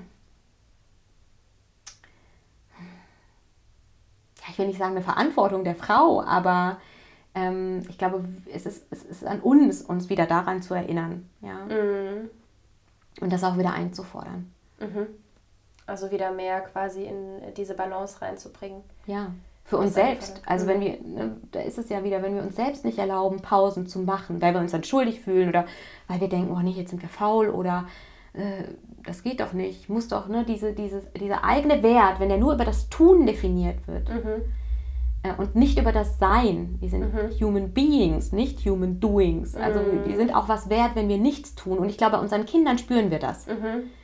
Ja, also ich zumindest, also mein Kind muss nichts tun, ich liebe es trotzdem. Mhm. Aber das, was wir tun, ist alles darauf ausgerichtet, dem Kind zu signalisieren, nur wenn du was leistest, bist du wertvoll. Mhm. Ja, es ist schon krass, ja. Auch in der Schule, das Schulprinzip Ja. basiert ja auch Und- darauf. Ein Satz, der mir wirklich sehr geholfen hat ähm, und der mir auch heute noch hilft, ist so eben zu verstehen, wir wollen, dass unsere Kinder glücklich sind als Eltern, Mhm. als Mütter. Aber wir können ihnen nicht zeigen, wie glücklich sein geht. Wir können es ihnen nur vorleben. Mhm. indem wir eben selber dafür sorgen, dass wir glücklich sind und dass wir unsere Mhm. Bedürfnisse erfüllen, dann lernen auch unsere Kinder, wie das geht. Mhm. Ja? Aber wenn wir nur im Hamsterrad sind und rennen und machen, was lernen dann unsere Kinder? Sie hören nicht auf das, was wir sagen. Sie, sie schauen auf das, was wir tun. Mhm. Ja, total wichtig. Super kraftvolle Aussa- Aussage oder Satz auch, ne? Absolut. Das bedeutet aber auch, dass man diese Kraft in sich spürt, zu widersprechen. Und das Ja. ist ja auch das, was vielen Grenzen. Frauen ja Grenzen, erstens Grenzen erkennen, aber auch für die Grenzen einstehen. Das ist ja, Ja. das, was vielen Frauen ähm, und ich muss, also kann mich da auch gar nicht komplett ausnehmen, ja. Also so dieses Gefallen wollen oder bloß, also so lieb sein, ne, Ja. und bloß keine Umstände machen und ähm, jetzt wegen mir müssen wir jetzt nicht irgendwas umstellen oder so. Also so, das ist ja schon Ja. viele, sind viele Sätze, die ich von Frauen mitbekomme und höre und dann, Frauen sind dafür da, dass es allen anderen gut geht. ja, so ein bisschen. Ob du Kinder hast oder nicht, das schwingt mit. Ne? Ja, das ja. ist so. Ja, und auch so für sich einzustehen, Ja. zu sagen, das ist aber jetzt so, das ist Ja. jetzt mein Bedürfnis, ich möchte das jetzt so, ich brauche das und ich fordere es hiermit ein. Ja. Und damit zu riskieren, eine Disharmonie in die Familie oder im Team oder so, wo auch immer dann äh, in Kauf zu nehmen und zu sagen, ja gut, das ist aber jetzt nicht meine Verantwortung, dass jetzt überall Harmonie ist. Ja, So, ne? ja. Wie kommt man da quasi in die eigene Kraft zu sagen, das ist jetzt aber wichtig. Also ich bin wichtig ne? Ja. und meine Bedürfnisse. Nicht wichtiger als alle anderen, aber es ist auch wichtig. Ja. Ah, muss die, die innere Kriegerin aktivieren. Aha. Ähm, also es geht einher mit diesem Selbstwert, mit, ja, ich bin genauso wichtig wie alle anderen. Es ist gleich wichtig. Ja? Das heißt, es gibt zumindest schon mal Diskussionsraum darüber, was, welchen Weg wir jetzt gehen. Ja? Wenn es nämlich einen Konflikt gibt zwischen Bedürfnissen, dann heißt es zumindest, ich darf darüber sprechen, wie wir da einen Weg finden können. Ja? Das heißt, ähm, da gibt es schon mal Raum und dann mh, auch zu verstehen, dass eben Frauen nicht nur nett, lieb und angepasst sein müssen, sondern eben auch Und da finde ich auch diesen weiblichen Zyklus so schön, weil wir Frauen haben eben diese verschiedenen Phasen, ne, in denen wir nach innen gerichtet sind, aber auch nach außen gerichtet sind. Und wir sind nicht nur eine Phase, sondern wir sind sehr unterschiedlich, je nachdem, in welcher Phase wir sind. Das mhm. bedeutet, mal sind wir ganz neugierig und aufgeschlossen, mal sind wir eben nach innen gekehrt, ganz ruhig und auch traurig. Und mhm. ähm, das wechselt sich ab. Und es gibt auch einen Archetypen in uns, das ist eben die Kriegerin. Mhm. Und die können wir aktivieren in solchen Momenten, wo es darum geht. Also die Kriegerin hilft uns, unsere Grenzen zu wahren mhm. und auch einzuhalten und Dinge einzufordern. Und zwar nicht im männlichen Prinzip, was oft über die Grenzen von anderen geht, mhm. was oft andere klein macht, um sich selbst groß zu fühlen. Die weibliche Kriegerin ähm, könnte, Kali ist so eine Kali-Energie, die ist so ein bisschen wie Pipi Langstrumpf. Aha. Astrid Lindgren hat mal gesagt, das, was sie mit dieser Rolle transportieren wollte, war, dass man Macht nicht missbraucht. Mhm. Und das ist für mich so klassisch für das weibliche Kriegerprinzip, dass du sagst, ja, hier ist meine Grenze, mhm. aber ich muss dich nicht verletzen, damit sie eingehalten wird. Ich mhm. muss den anderen nicht klein machen, sondern ich mhm. kann das respektvoll tun. Ähm, ich kann meine Grenze wahren ohne den anderen zu verletzen. Und wie funktioniert das? Also wie würdest du sagen, also das ist ja so, okay, ähm, wie setze ich das dann um? Weil vielleicht mhm. werde ich ja gar mhm. nicht gehört als Kriegerin. Also vielleicht, also die Kriegerin, mhm.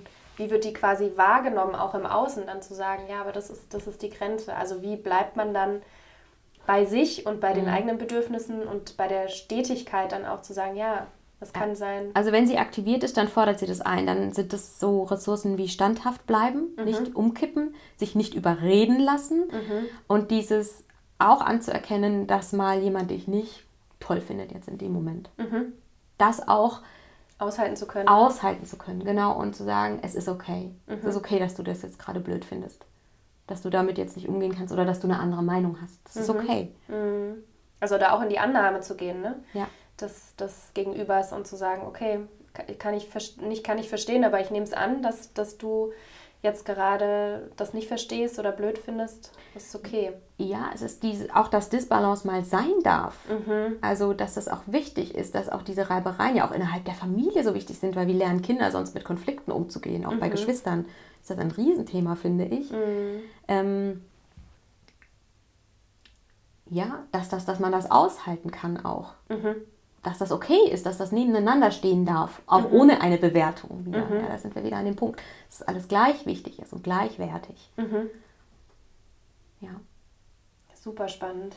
Und Wut, also auch Wutenergie mal zuzulassen und diese Wutenergie zu nutzen, um eben für diese Dinge loszugehen, die dann mhm. wichtig sind, mhm. hat mir oft geholfen. Also wenn ich dann merke, okay, da ist jetzt irgendwas ungerecht, mhm. Äh, das nervt mich jetzt richtig und das kann doch nicht sein, dann zu sagen, ja, okay, gut, was bedeutet das jetzt? Das bedeutet jetzt, dass ich in, in eine Handlung gehen muss. Das ist auch eine männliche Energie. Mhm. Ja, dann erstmal die wieder zu aktivieren und zu sagen, so, was heißt jetzt im Umkehrschluss? Ich muss das auch einfordern und ich muss jetzt eben in diese Auseinandersetzung gehen. Mhm.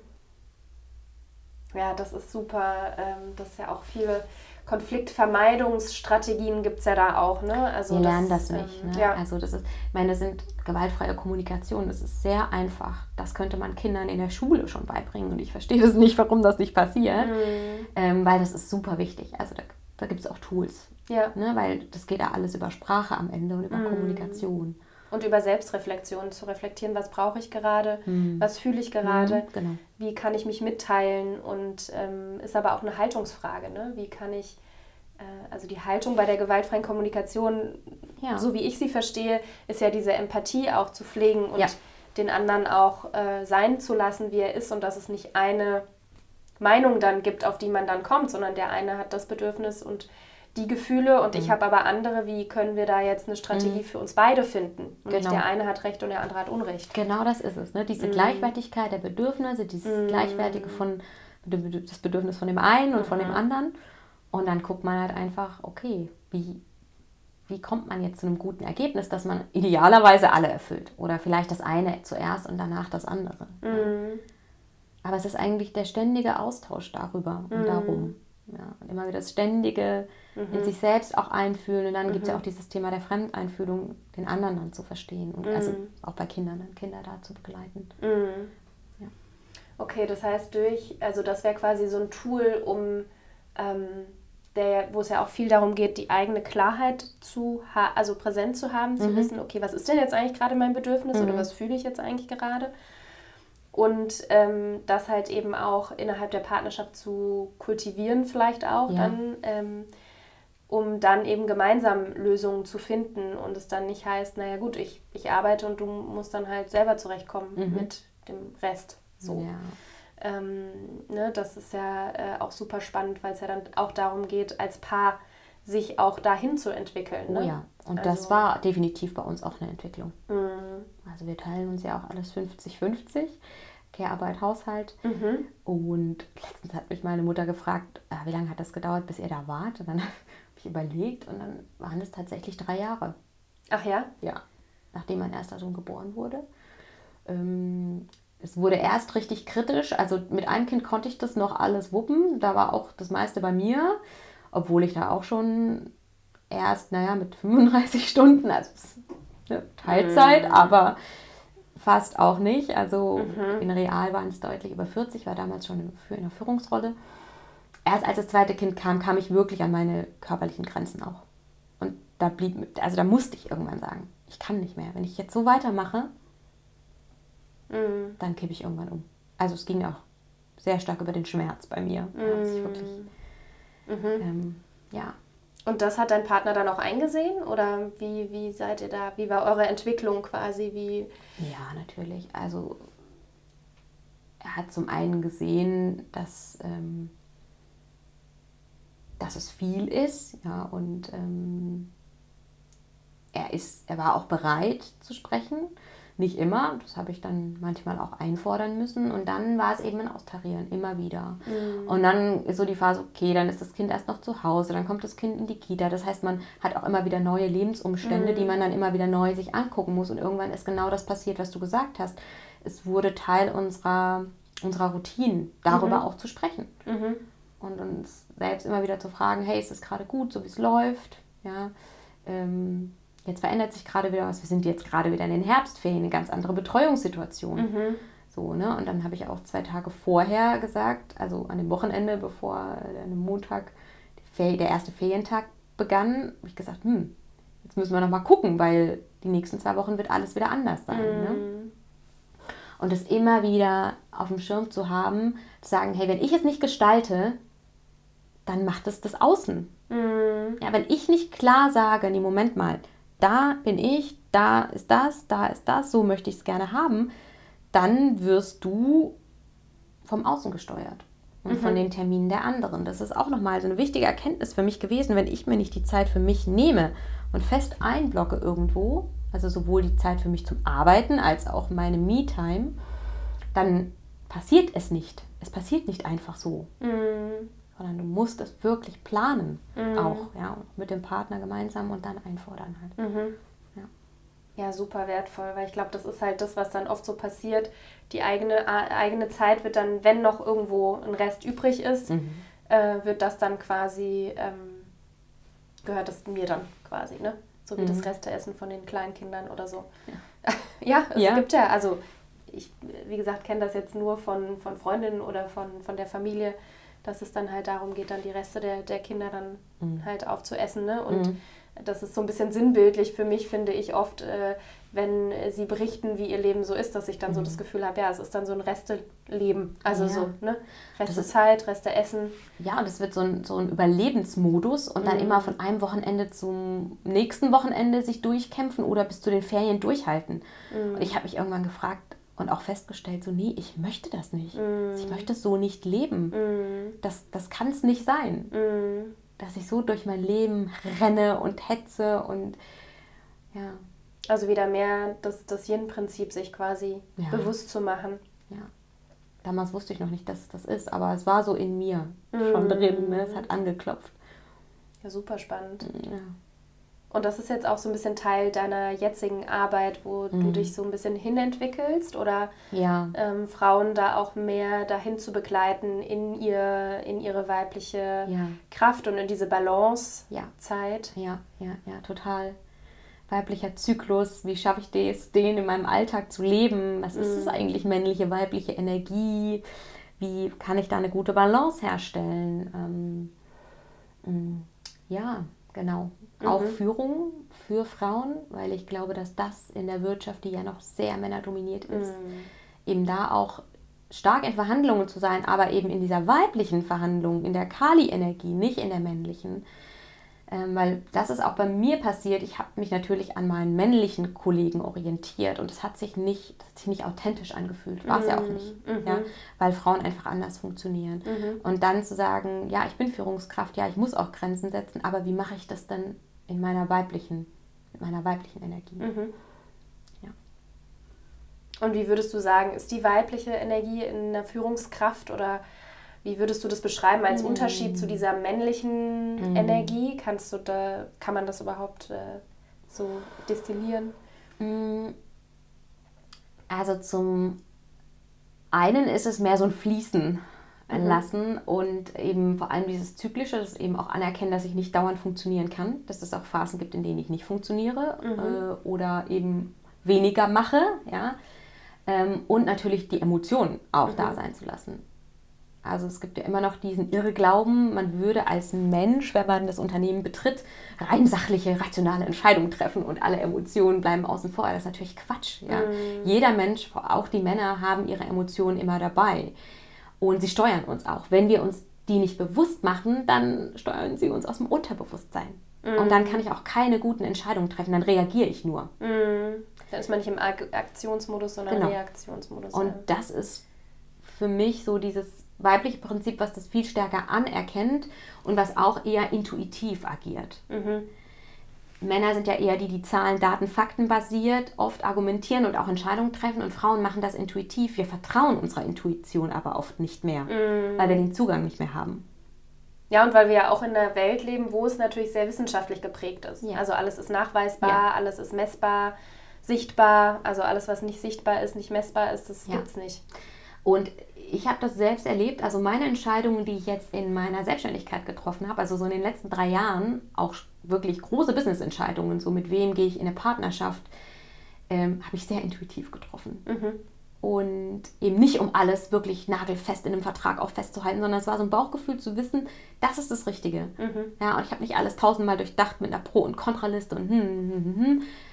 Ich habe es einfach gemacht. Mhm. Also es ist auch dieses einfach machen und zu wissen, es wird gut sein, ein Urvertrauen mhm. zu haben. Das ist, glaube ich, auch so was Weibliches, mhm. dieses Urvertrauen, dass es am Ende gut wird. Und es hat sich immer bewahrheitet. Mhm. Und das war natürlich auch eine wichtige Erfahrung für mich, mhm. zu merken, das ist okay, das ist gut, wenn du das tust. Wenn du mhm. deiner Intuition folgst, dann sind die Ergebnisse auch mega. Ja? Mhm. Und es hat sich alles bewahrheitet. Ja?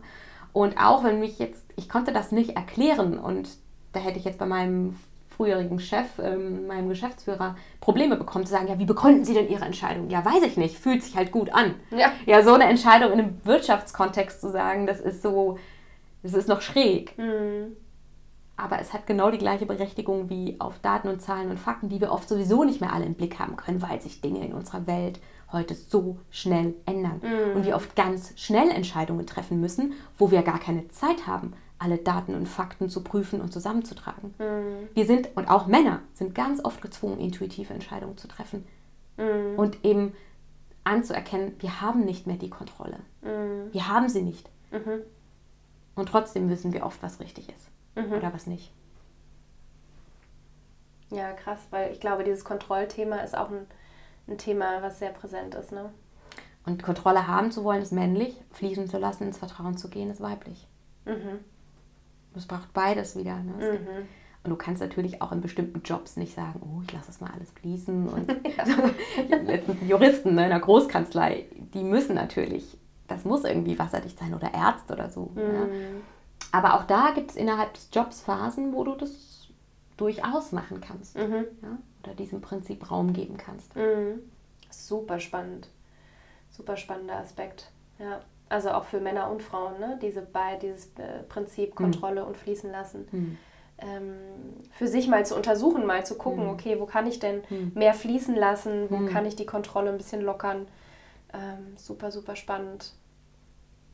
Ja, mega spannend. Ähm, wie, ähm, ja, jetzt, ähm, genau, jetzt haben wir so viele Themen angerissen ja. und es war so spannend auch, diese unterschiedlichen Aspekte ähm, der berufstätigen Frau oder generell der Frau und Mutter irgendwie mhm. so zu beleuchten, ne? weil mhm. es ja so angefangen haben wir beim Patriarchat, mhm. ähm, also wie strukturell wir auch in dieser Gesellschaft quasi aufgewachsen sind, was uns auch immer noch begleitet und was die Symptome dessen sind. Ja. ja? Ähm, also das schlechte Gewissen, dieses Mutterbild, diese Rolle, die wir irgendwie mhm. glorifizieren und da irgendwie vor uns sehen. Mhm. Und dann halt die Mechanismen, die wir brauchen, um quasi das Bild auch aufzubrechen und mehr so in die innere Klarheit und Vision zu gehen, ja, mhm. um die Kraft zu finden, für uns einzustehen und die Grenzen zu erkennen und mhm. diese ähm, über diesen inneren Kritiker, den innere, die innere Kriegerin zu aktivieren und, und Disbalancen, Disharmonien auch einfach ähm, aushalten zu können, ja. dass es nicht immer harmonisch sein muss, sondern mhm. dass es auch Konflikte braucht, um Neuordnung herstellen zu können, ja, mhm. oder aufbrechen zu können, äh, mhm. Muster aufbrechen zu können. Das finde ich auch total spannend, also diese, diese, diese Aspekte auch einfach sich bewusst zu machen ja. und vielleicht auch ähm, zu sehen, okay, ähm, ich, ich rege diese Diskussion an und es wird nicht so sein, dass, mich, dass mir alle um den Hals fallen und Beifall jubeln, ja, sondern dass es halt auch kritische Stimmen gibt, Umso wichtiger ist es, dass ich trotzdem standhaft bleibe. Diese Qualitäten, die du aufgezählt hast, auch fand ich sehr, sehr hilfreich. Mhm. Also super viel jetzt dabei gewesen mhm. an unterschiedlichen ähm, Aspekten der Rolle. Ähm, und da gibt es wahrscheinlich noch viel, viel mehr. Ich glaube, wir könnten uns oh, noch ja. Stunden unterhalten. Ja, auf jeden Fall. ähm, wie es da, äh, was man da machen kann, wie man da weiter wachsen kann. Und da ist jede Frau an ihrer, an ihrem, in ihrem Weg, ähm, auf ihrem Weg. Mm. Genau, jetzt versuche ich so den Bogen äh, zu spannen, beziehungsweise es passt eigentlich ganz gut. Was würdest du mh, mm, der zehn Jahre jüngeren Anita, ähm, die ja vor zehn Jahren, warst du noch keine Mama, ne? Nein. Mm -mm. Nee. Mm ähm, ja, trotzdem, was würdest du der zehn Jahre jüngeren Anita ähm, aus deiner heutigen Sicht quasi mitgeben oder raten? Gibt es da irgendwas, wo du sagen würdest? Das ist eine schwierige Frage. Also, mhm. ich glaube, was für mich ein Game Changer war, war, als ich das Thema Meditation für mich entdeckt habe, also das Prinzip der Achtsamkeit, nach innen zu gehen. Mhm. Ähm, ich glaube, das war ein wichtiger Schlüssel, mhm. zu verstehen, ich finde die Antworten nicht im Außen. Mhm. Das Außen ist patriarchalisch geprägt. Das gibt mir nicht die Antworten, die ich brauche als Frau und Mutter. Mhm. Und auch nicht meine Freundin oder meine Mutter oder mein Partner kann mir das sagen oder ein Coach oder ein Trainer, sondern die wichtigen Antworten habe ich immer nur in mir selbst gefunden. Mhm. Und das hätte ich mir gewünscht, dass ich das schon früher praktiziert hätte. Ähm, ja, um dann auch ähm, diesen guten inneren Zugang zu mir zu haben. Mhm. Und so langsam, weil das Vertrauen baut sich auf. Mhm. Ne, das ist am Anfang nicht da, aber wenn du ein paar Mal die Erfahrung gemacht hast, ähm, wie mit der Intuition, wow, ja, mhm. dann, ähm, dann war das mein, ja, einer meiner wichtigsten Schlüssel, mhm. sag ich mal. Ja. Wow, super, super mhm. kraftvoll. Super spannend, weil äh, eine weitere Frage ist quasi in die andere Richtung, also mhm. quasi in die Zukunft gerichtet. Und ich glaube, du hast da auch schon ein bisschen was angedeutet. Was würdest du, mhm. also stell dir vor, du bist, du bist jetzt irgendwie 80 mhm. oder 90 oder wie alt auch immer du, mhm. du ähm, glücklich werden willst, so sitzt in deinem Schaukelstuhl und blickst so auf dein Leben zurück. Mhm. Ähm, was sind so die Dinge, auf die du zurückblicken möchtest? Also was ist so das Gefühl, mit dem du zurückblicken möchtest? Das Gefühl, also mm, ist natürlich Zufriedenheit, mhm. auch eine gewisse Ruhe und ein gewisser Stolz. Vielleicht darauf, dass ich es geschafft habe, eben dieser inneren Stimme immer zu folgen, mhm. was ja nicht so einfach ist, weil mhm. es eben Widerstände gibt im Außen. Und manchmal bedeutet es, dass du alleine dastehst. Mhm. Und deswegen ist es nicht immer so leicht, die innere Wahrheit zu sprechen. Mhm. Und dafür auch loszugehen oder dafür einzustehen. Aber das ist was, was mir heute eben super wichtig ist. Mhm. Ja. Das und die Beziehung zu meinen Kindern. Mhm. Also, ja. Super schön. ja, also auf eine gute Beziehung zu deinen Kindern wahrscheinlich. Und, ja. und zu meinem Partner. Ja. Auch. Mhm. Sehr schön. Gibt es, ähm, es gibt so eine Frage, die ich immer wieder stelle, die ich total spannend finde, ist, ähm, was lernst du gerade, was du noch nicht so gut kannst im Bereich von deinem starken Ich? Also hm. von mhm. so einem Zustand, das starke Ich ist ja so mhm. dieses, ähm, die Selbsterkenntnis äh, zu haben, das Selbstbewusstsein, ähm, diese innere Klarheit in sich zu haben und dann auch die Kraft zu entwickeln, für sich einzustehen. Also hm. was was ist so ähm, vielleicht etwas, was dich gerade begleitet, wo du sagst, da möchte ich, darf ich auf jeden Fall noch weiter wachsen oder mich noch festigen? Hm. Gibt es da irgendwas? Oh ja. ja, ich lerne gerade meine Schatten zu umarmen. Mhm. Also die Teile in mir, die ich nicht so gerne sehe. Mhm. Ähm, ja, und die zu umarmen. Also vielleicht ein praktisches Beispiel, wenn ich jetzt doch mal ausraste mit meinen Kindern und einfach nicht die Mama bin, wenn ich halt unfair war, vielleicht auch verletzend, ja, hysterisch, so, das sind alles so Dinge, die möchte ich ja eigentlich nicht sein. Das heißt, mhm. es sind Teile, Anteile in mir, die ich auch versuche irgendwie wegzudrücken. Mhm. Aber wir sind ja irgendwie alles. Mhm. Also wir sind nicht nur Freude und Glück und, und Liebe und Leichtigkeit, sondern wir haben auch Wutanteile und Anteile, die neidisch sind in uns und mhm.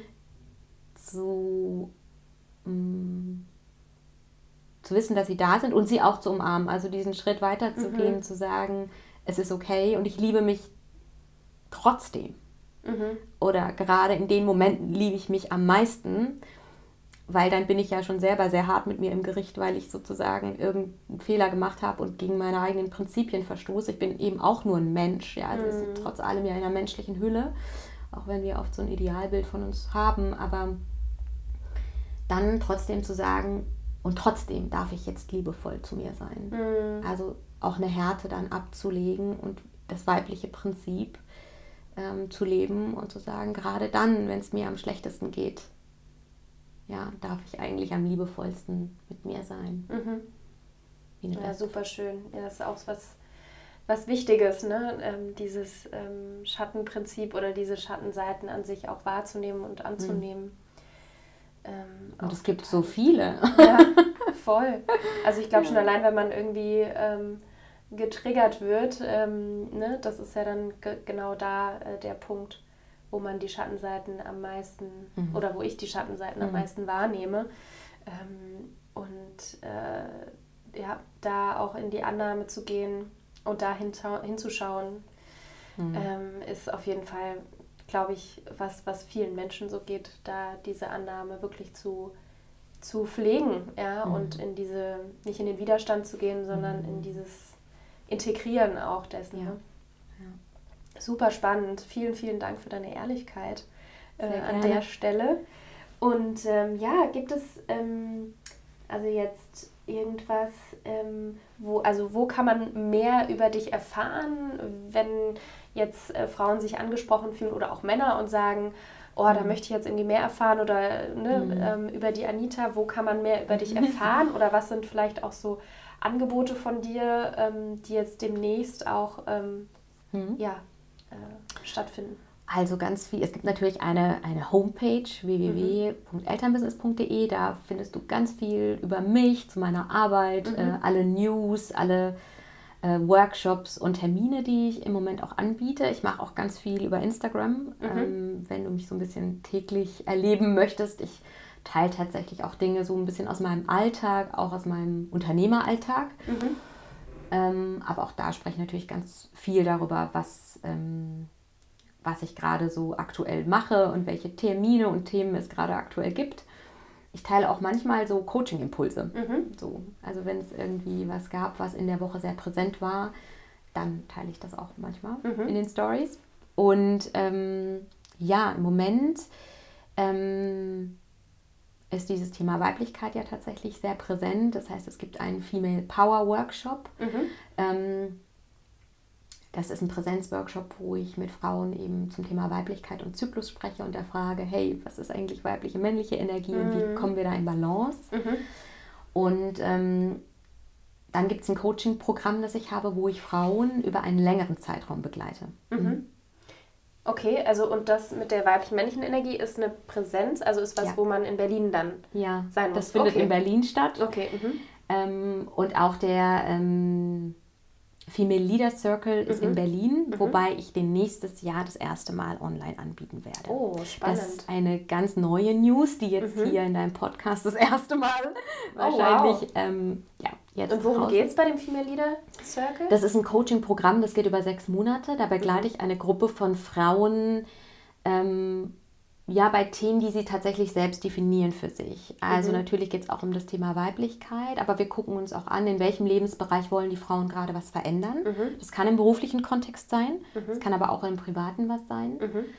Und dann etablieren wir gemeinsam starke Routinen, mhm. mm, gucken uns auch immer wieder Blockaden an, die über ja, die in der Zeit auftreten. Deswegen ist es auch ein, ein Prozess sozusagen, weil wir wirklich tief in die Transformation gehen. Also ich begleite die Frauen dann über sechs Monate, mhm. um dann wirklich auch in eine Veränderung zu kommen.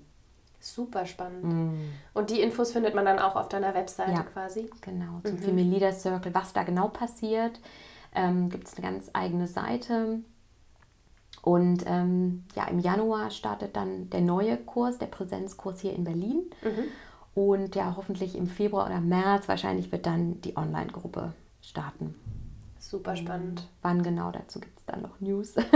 Wenn man dir auf Instagram folgt, ja. Ja, genau. Das hört sich mhm. alles super spannend an und ja. super inspirierend. Es ähm. gibt noch einen Online-Kurs, den wir für Unternehmen anbieten. Den mache ich gemeinsam mit The ah. Good Vanguard. Das ist eine Partnerkooperation, mhm. die mich als Lead-Coach eingekauft haben. Das heißt, wenn du jetzt ein Unternehmen hast und deine Mitarbeiter stärken möchtest, mhm. die Eltern sind, mhm. können sie diesen Kurs kaufen. Der geht auch über mehrere Module. Das ist ein Online-Kurs ähm, Create Your Path mhm. für Working Parents, wo es auch um das Thema einfach Vereinbarkeit geht, wo die Eltern Tools an die Hand mhm. bekommen, mhm.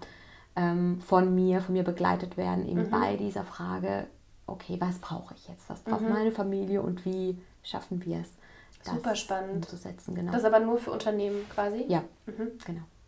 Ja, weil das wäre ja auch, ist ja auch super spannendes Thema aber auch sehr schön, äh, da von der Struktur her da eine Veränderung zu bewirken in den Unternehmen, ja. ne? weil das ist ja auch wichtig, die mit ins Boot zu holen ja. bei dieser Veränderung. Mhm. Sehr schön. Ähm, ja, Anita, mhm. das war ein total schöne, war ein total schönes Gespräch, super inspirierend auch, diese verschiedenen ähm, Aspekte ja, beleuchtet zu haben. Also ich habe total viel gelernt und mhm. ähm, danke dir auf jeden Fall, dass du dir die Zeit genommen hast und, ähm, und hier äh, im Podcast warst. Oh, sehr gerne. Ich war mega aufgeregt und jetzt war das so total entspannt. Ja. Wie ein Plaudern unter Freundinnen. Vielen Dank. Ja, mhm. danke dir. Mhm.